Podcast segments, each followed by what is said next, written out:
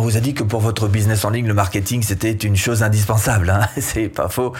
C'est pas faux. Hein mais ça vous paraît peut-être un peu euh, opaque? Opaque. Bon alors, deux choses à noter. La première, c'est qu'il y a les nouveautés, et puis il y a aussi les valeurs sûres. Alors évidemment, euh, avant de passer aux nouveautés, à ces petits machins brillants qui attirent l'œil et sur lesquels on a vraiment envie de se jeter, eh ben ce sera intéressant pour vous de D'abord, vous appuyez sur des valeurs sûres. D'abord parce que, comme son nom l'indique, hein, ce sont des valeurs sûres. Et puis ensuite parce qu'elles vous permettent d'acquérir les fondamentaux qui, après, vous permettront peut-être d'aller voir du côté des, machins magiques, hein, des trucs, des tapis volants qui vous permettent de faire un clac comme ça et de réussir. Et puis la deuxième chose qui est importante à noter, c'est qu'en marketing, il y a les outils et il y a les gens. Alors d'abord les outils. Les outils, c'est pas eux qui vont vous faire réussir, c'est plutôt la personne qui se trouve derrière l'outil qui est beaucoup plus importante que l'outil magique que vous allez trouver.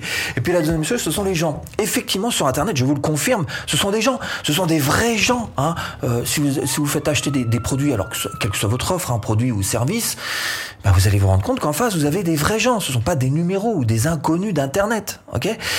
et puis il y a aussi les fournisseurs, même principe, si vous déléguez telle ou telle petite tâche ou si vous achetez euh, telle ou telle petite chose tous vos fournisseurs, ce sont là aussi de vrais gens. Donc, faut tenir compte aussi de ça. Dans cette vidéo, ce qu'on va faire, c'est qu'on va s'occuper des valeurs sûres. Je vais vous proposer quatre valeurs sûres et puis, à la toute fin, petit bonus supplémentaire quand même.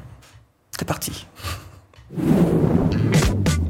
Si vous cherchez à créer votre business en ligne, abonnez-vous. Digital Marketing pour les nuls. 5 astuces web marketing en 5 minutes. Et la vidéo, bah, elle est toujours aussi élitiste en France. Pour vous simplifier un petit peu les choses, d'un côté, il y a les produits web, eux, ils savent qu'il faut absolument utiliser la vidéo et l'utilisent. Et puis de l'autre, il y a tous ceux qui se posent les questions. Est-ce que je dois en mettre? Est-ce que je dois le faire? Pas le faire? Est-ce que je dois me lancer? Ça, ce sont les débutants, clairement, parce qu'on sait, une fois qu'on est lancé dans son business en ligne, que le plus important quand on cherche à véhiculer un message, quel qu'il soit, quel que soit votre message, c'est effectivement de le montrer. Il vaut mieux démontrer les choses en images plus votre business est petit, plus la vidéo est importante.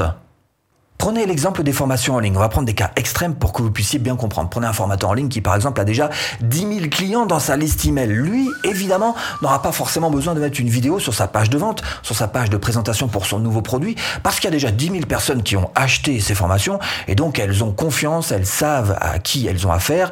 Il n'y a pas forcément besoin de mettre une vidéo. En revanche, imaginez quelqu'un qui, qui débarque, l'extrême inverse, un débutant qui n'a encore jamais fait de formation. Évidemment qu'il va devoir mettre des vidéos sur ses pages de vente, sur ses pages de présentation, partout, partout où il peut pour se présenter, pour exister, pour créer le contact, le contact visuel avec ses futurs clients. Devenez professeur, rendez l'incompréhensible accessible. L'algorithme Google, si vous montez un blog par exemple, vous sortez un, article de blog, sachez-le, le fait que de mettre une vidéo dans votre article de blog va augmenter de 88% le temps que les gens vont passer sur votre article de blog. Évidemment, vous vous rendez bien compte que du coup, Google va adorer ça, va se dire, ouh, ça c'est un article sur lequel les gens restent longtemps, on va le faire monter dans le moteur de recherche. Donc vous voyez qu'à tous les niveaux, bah, de la vidéo, il vous en faut. Après la vidéo marketing, les médias sociaux. Alors effectivement, ce sont les plus jeunes d'entre vous qui utilisent à outrance les réseaux sociaux. Et j'ai vu des chiffres passer. Quelquefois, ça se compte en plusieurs heures par jour, hein, d'accord Donc ça veut dire que vous, même si vous faites partie de cette génération, il va falloir quand même que vous misiez sur des réseaux sociaux. Je vais vous prendre encore une fois un cas extrême pour que ce soit bien compréhensible de tous. TikTok, qui est extrêmement jeune, peut-être que ce serait intéressant pour vous, selon le type de business que vous avez en tête, ce serait intéressant pour vous d'y être. Alors peut-être pas pour aujourd'hui, parce qu'effectivement, trop jeune, trop jeune pour pouvoir acheter, trop jeune pour pouvoir réellement... Mais dans 10 ans, eh ben dans 10 ans, ce sera peut-être votre clientèle potentielle. D'où l'intérêt de commencer à réfléchir en amont sur les réseaux sociaux que vous allez devoir choisir. D'abord, commencez par bien comprendre la plateforme que vous avez choisie, le réseau social évidemment. Chaque réseau social, chaque média a son propre code, ses propres codes, sa propre audience aussi. À partir de là, vous allez devoir créer du contenu. Là encore, créer un contenu qui colle, qui soit parfaitement en adéquation avec le réseau social que vous aurez choisi le marketing de contenu. Et ça, pour vous, ça va devenir une véritable base, un fondamental. Et bien sûr, au travers de ce marketing de contenu, vous allez chercher à éduquer, c'est-à-dire à aider les gens qui se trouvent en face de vous. Et aussi, grâce à tout ce bon contenu que vous allez leur apporter, qui va les faire avancer, vous allez construire de la confiance. Et il va falloir intégrer cette idée, l'idée qu'une audience de réseau social n'a absolument rien à voir avec une communauté. Hein Ou alors vous risquez de créer une communauté volatile. Et là, on est à la limite de l'oxymore. Oxymore, figure de style qui réunit deux mots en apparence contradictoires. Exemple, un silence éloquent. Exemple, communauté volatile. Bref, un réseau social, il faut considérer ça comme étant un gros mégaphone pour attirer du public, attirer des visiteurs, attirer des gens, mais pas plus parce qu'en fait votre communauté, vous allez la réunir ailleurs. Ça peut être par exemple dans votre liste email, ou ça peut être par exemple dans un canal ou un groupe Telegram, pourquoi pas? Les chiffres le prouvent. Pour réussir en email marketing, il faut personnaliser. Alors, comment réussir ces emailing Ça fait partie des, valeurs sûres, hein, dont je vous parlais d'ailleurs en, tout début de, vidéo. Alors, effectivement, ça passe par ce qu'on appelle la personnalisation. La personnalisation, ça ne veut pas juste dire je vais faire un titre d'email avec marqué salut plus le prénom. Non, non, pas du tout. Ça veut plutôt dire envoyer le bon email à la bonne personne au bon moment. Malgré ça, vous aurez quand même des désinscriptions, des impondérables. Monsieur rentre du travail, il est fatigué, il est exténué, il se prend une soufflante par madame, il tombe sur votre email juste après, qu'est-ce qu'il fait? Il se désabonne. Ça fait partie des impondérables, vous y êtes absolument pour rien, faut pas prendre les choses personnellement. Cela dit, la philosophie reste tout à fait excellente et à mettre en application dès que possible, à savoir le bon email à la bonne personne au bon moment. Le bon email, qu'est-ce que ça veut dire? Bah, Ça veut dire que vous devriez avoir en amont segmenté vos listes, c'est-à-dire les séparer en fonction des centres d'intérêt euh, qu'ont euh, les gens vis-à-vis des produits que vous avez à offrir. Donc, segmenter vos listes. Le bon moment, qu'est-ce que ça veut dire? Évidemment, ça veut dire envoyer l'email au bon moment dans la journée, mais aussi au bon moment en pensant au mois à mois, par exemple. Donc, au bon moment dans le mois, tout le monde n'a pas les mêmes activités en début de mois, qu'en plein milieu de mois, qu'en fin de mois. Et puis, bon moment et également à la bonne personne. Là encore, ça dépend de la segmentation de liste que vous aurez fait en amont, en ayant donc bien préparé les choses. Là-dessus, il y a deux choses qui vont se passer si vous mettez en place ces bonnes pratiques email marketing.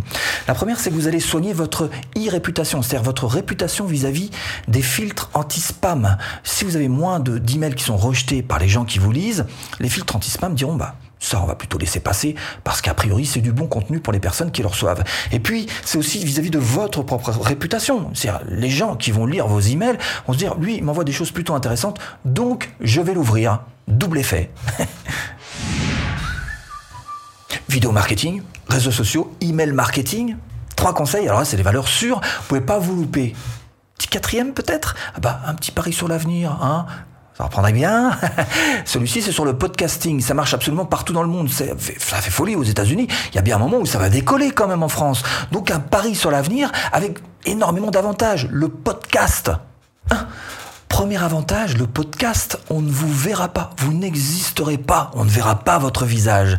Et effectivement, c'est un terrain de jeu, un terrain d'entraînement qui est juste parfait pour en arriver un petit peu plus tard à la vidéo. Deux, ça vous laisse tout le loisir d'avoir des notes devant vous. Alors ça, ça change tout, ça change la vie. Là, suis en vidéo devant vous, j'ai des notes évidemment, mais je dis pas n'importe quoi, hein. il y a des trucs qui sont marqués, hein. c'est pas non plus euh, que ça. Euh, hein. Eh ben un podcast, vous pouvez vous permettre de lire vos notes et puis de parler comme ça en lisant. Vos... Là, si je fais ça, vous allez me dire ah mais attends, un moment, faut me regarder. Hein ben voilà, le regard caméra, il est important. Podcast, on s'en fout, tout est marqué, vous lisez vos notes et vous allez voir que ça va vous faciliter l'enregistrement, faciliter la production par 10, par 1000. 3. Le podcast est un endroit qui est peu fréquenté. Comme je vous disais tout à l'heure, il y a peu de gens pour l'instant qui en France font des podcasts. Et vous avez certainement votre place à vous y faire beaucoup plus facilement, peut-être même qu'en vidéo. Parce qu'encore une fois, il n'y a pas une grosse, une énorme concurrence. Donc ça vaut peut-être le coup pour vous de vous lancer sur le podcast et de prendre cette place. En tous les cas, au minimum, de placer vos jalons. 4. C'est pas le genre d'endroit où vous allez pouvoir exploser vos vues. On est d'accord. Cela dit, il y a un autre atout au podcast, c'est que vous allez pouvoir les exploser en termes de qualité. On n'est plus dans la quantité, on est dans la qualité. Parce que les gens, quand ils restent sur un podcast, ça se compte en plusieurs dizaines de minutes. Souvent, ils font autre chose en même temps. Beaucoup conduisent, d'autres font leur repassage, qu'importe. Pendant ce temps-là, ils vous écoutent, ils écoutent le message que vous avez à délivrer. Et le nombre de minutes qu'ils passent à vous écouter vont faire d'eux des auditeurs fidèles. Cinquième avantage à ces podcasts, quand je lis mes propres analytics, quand je regarde mes statistiques, je constate qu'il y a deux fois plus de gens qui m'écoutent en podcast aux États-Unis qu'en France. Ah ben, il y a deux belles conclusions quand même à tirer de ça. La première, c'est que déjà j'élargis mon audience. Ces gens qui aux États-Unis et que je salue d'ailleurs, coucou, m'écoutent peut-être dans leur voiture, ok très bien, mais ne me regarderaient pas forcément en vidéo. Donc j'élargis mon audience, c'est une bonne chose. Et puis la deuxième chose qui est à noter, je vous l'ai dit et je vous le répète une seconde fois, c'est que tôt ou tard, forcément, va y avoir ce même impact en France. Il va falloir y être. Et ça, c'est la véritable valeur ajoutée de cette vidéo, c'est qu'il vous faut absolument, déjà d'une part, apprendre tous les fondamentaux, c'est vrai, du marketing, mais après, chercher à repousser vos limites. Il va falloir chercher à tout exploser. Ça veut dire quoi? Ça veut dire qu'il va falloir chercher à personnaliser les choses que vous faites dans votre marketing, chercher à vous démarquer, faire les choses différemment, et c'est là que pour vous va réellement commencer le marketing digital. Et pour ça, il va falloir d'abord passer par apprendre quelle est votre véritable zone de confort. Ce que vous savez faire, ce que vous savez bien faire, ce que vous maîtrisez, tout ça, il faut que vous l'ayez sur le bout des doigts. Et à partir du moment où votre carcan est bien délimité et où vous le possédez à 100%, c'est là que vous allez pouvoir commencer à explorer des terres inconnues. 2. Avoir de grandes ambitions, ça ne veut pas dire avancer à pas de géant. Au contraire, ça veut dire avancer étape par étape, avancer petit pas par petit pas, surtout lorsqu'il s'agit de sortir de son cadre, de sa zone de confort. Là, vous allez être confronté à l'inconnu. Donc, il faut y aller doucement, avec méthode. Troisième conseil, inspirez-vous des gens qui osent. Alors peut-être que dans votre entourage, même si ça n'a rien à voir avec votre business, il y a des gens qui osent, qui sont toujours un petit peu à la marge. Regardez un petit peu comment ils fonctionnent. Sinon, bah, vous allez chercher sur les blogs, allez chercher sur les vidéos YouTube, allez chercher même dans les livres, pourquoi pas. Vous allez voir que tous ces gens qui font les choses un petit peu différemment, d'abord se démarquent et pourraient très bien vous inspirer. 4. Affronter les inconvénients. Évidemment, il y aura des inconvénients. Si vous sortez de votre propre cadre, il y aura des moments où vous risquez de, trébucher, de faire un petit tordage de cheville. Ça fait mal, hein, c'est ça.